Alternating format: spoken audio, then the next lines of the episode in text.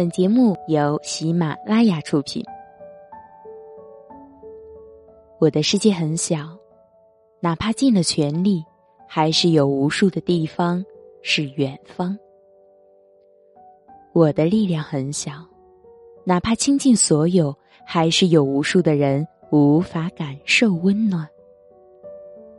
我能做的事很少，在门边等你回家的脚步声。用温暖的声音给你讲感人的故事。我叫夏雨嫣，周日我讲故事给你听，你要记得来看我。Hello，大家好，我是主播夏雨嫣。想收听我的其他节目，可以下载喜马拉雅手机客户端，搜索“夏雨嫣”，到我的个人主页收听更多精彩内容。查看节目文案，请关注微信公众号“夏雨嫣”，夏天的夏，雨水的雨，姹紫嫣红的嫣。那么，在这周日的晚上，送给大家的是一篇来自《人民日报》的文章，作者是白岩松。文章的名字叫做。没有哪一代人的青春是容易的。接下来的时间，我希望在听节目的你能够放下手中的事情，静静的来听这期节目。有很多的年轻人会问我，说现在的社会不良现象就是贫父亲有关系，看相貌等等。我就问他，贫父亲起码还得有父亲。我八岁的时候，我父亲就去世了，我母亲一个人带大我们哥俩。我们在内蒙古偏远的地方长大，离苏联最近。我在北京没有一个亲戚，我没有因为自己的工作送过一份礼，我不也走到了今天吗？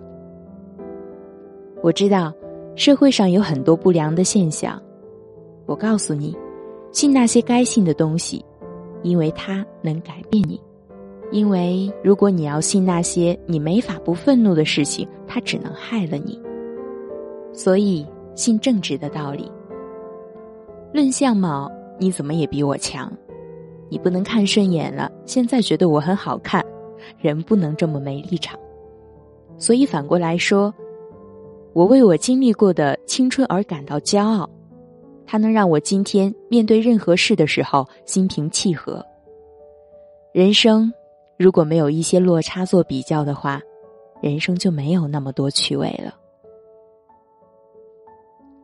日本有一个非常年轻的小伙子，他很惊讶。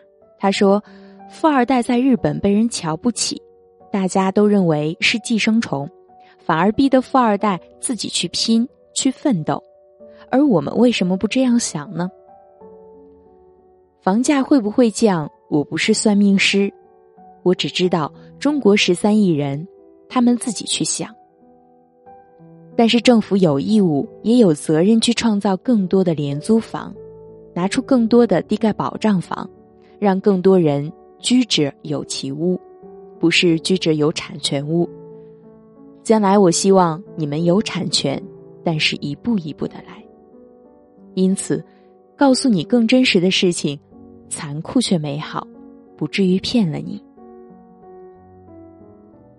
北漂一族，大家说，离开北京回重庆、成都，回自己的家乡。探讨这个问题有意义吗？你有机会就留在这儿，甚至可以去纽约、伦敦。没有机会，死守这儿也没有意义。但是我想说。当初我们想留在北京都不可能，因为没有全国粮票。那个时候没有全国粮票，想到外地漂不可能。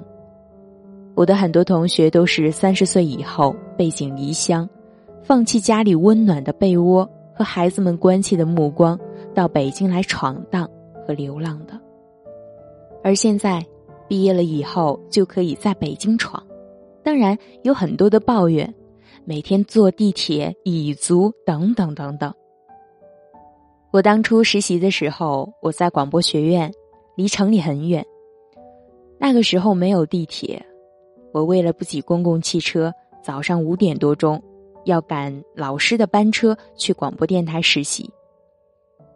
我经常上了车就睡着了，然后车一停就下去。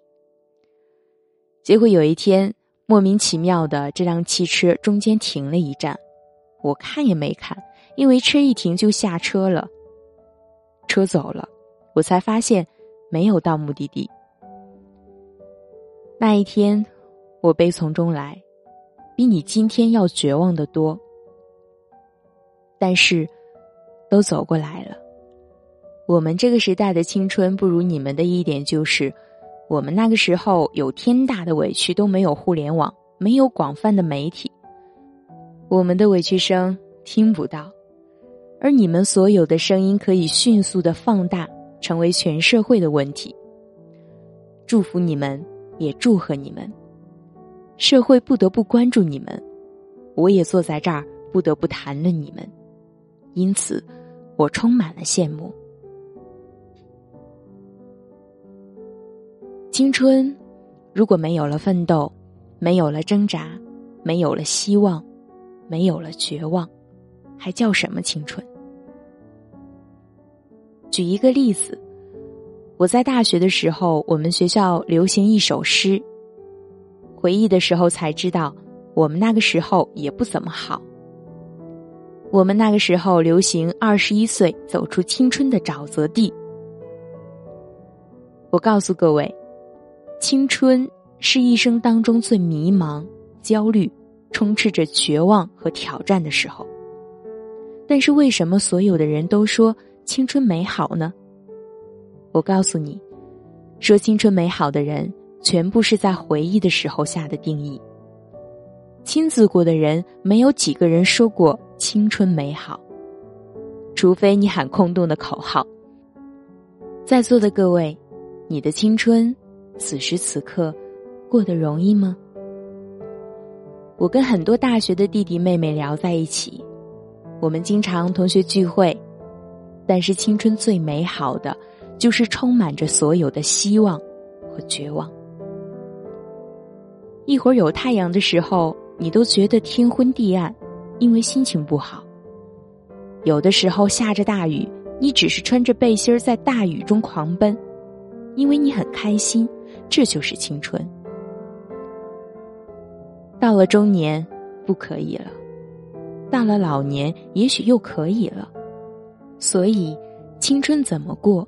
每个人都会思考一下，所以要给自己一些劲儿。有人问我青春怎么好，我说青春当然好，青春可以犯错，因为有无数的时间可以改，而我已经不可以了。四十多岁的人一定要减少自己犯错误，因为你改的机会不多了。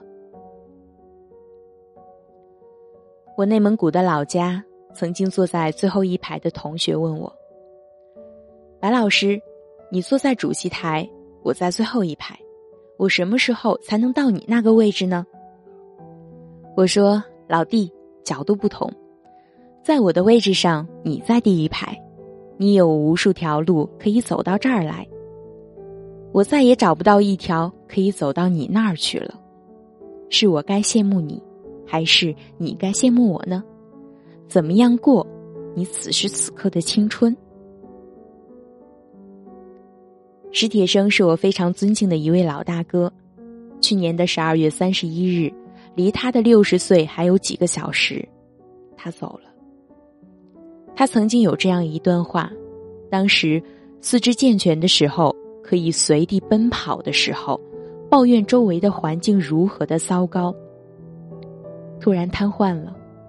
坐在了轮椅上，坐在轮椅上的时候，抱怨我怎么坐在了轮椅上，不能行动了，怀念当初行走可以奔跑的日子。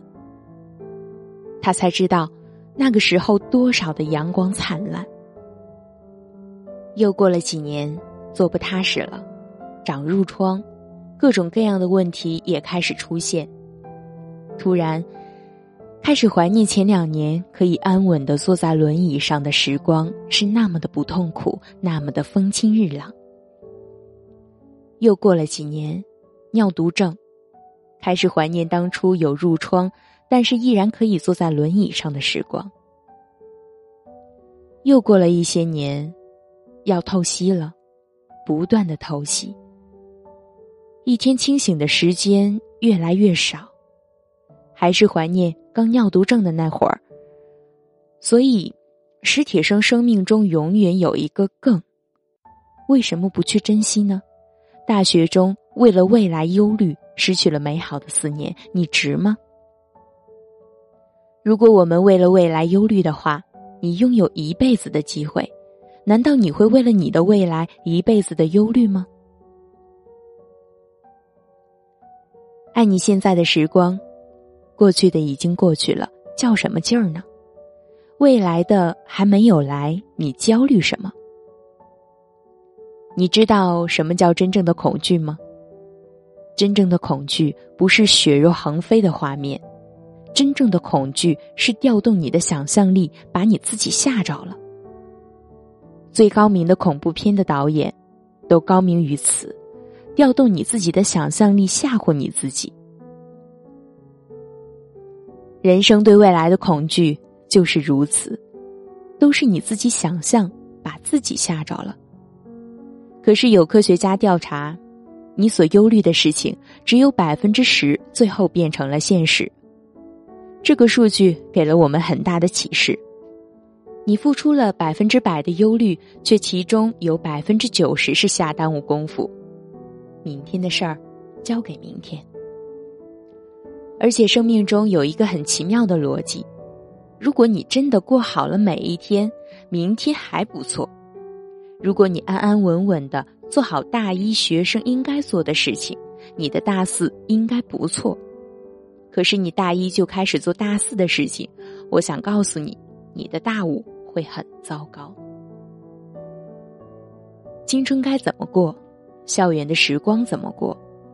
不计后果的，但是请注意，我说的不计后果，没有让你违法，在法律各种限制条件内，别那么功利的计较后果，为了后果而过。如果我们的大学生涯非常功利的话，你反而得不到你想要的结果。有人说我站着说话不腰疼，他们不知道我们那个时候有属于我们自己的悲惨。我从功利的角度告诉你，你越在乎过程，你越拥有一个完满的过程，你的结局越是可能不错。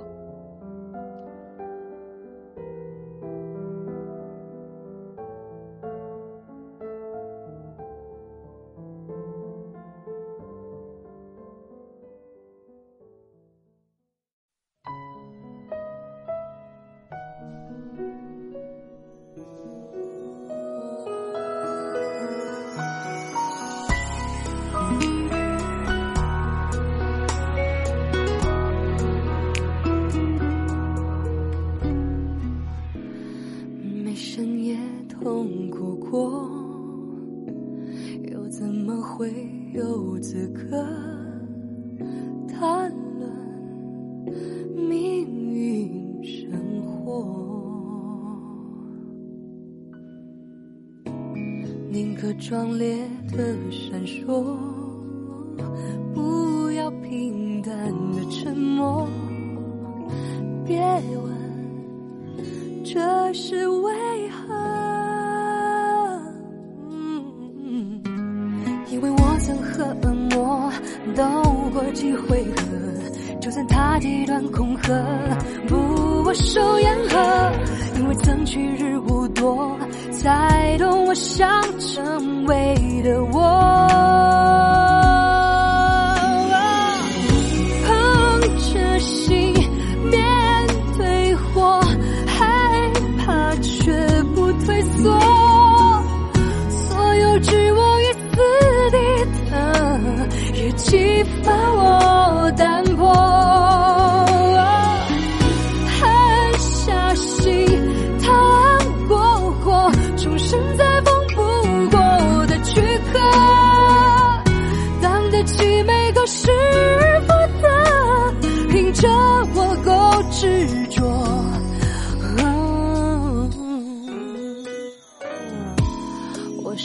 暂的花朵，也是最长久的琥珀。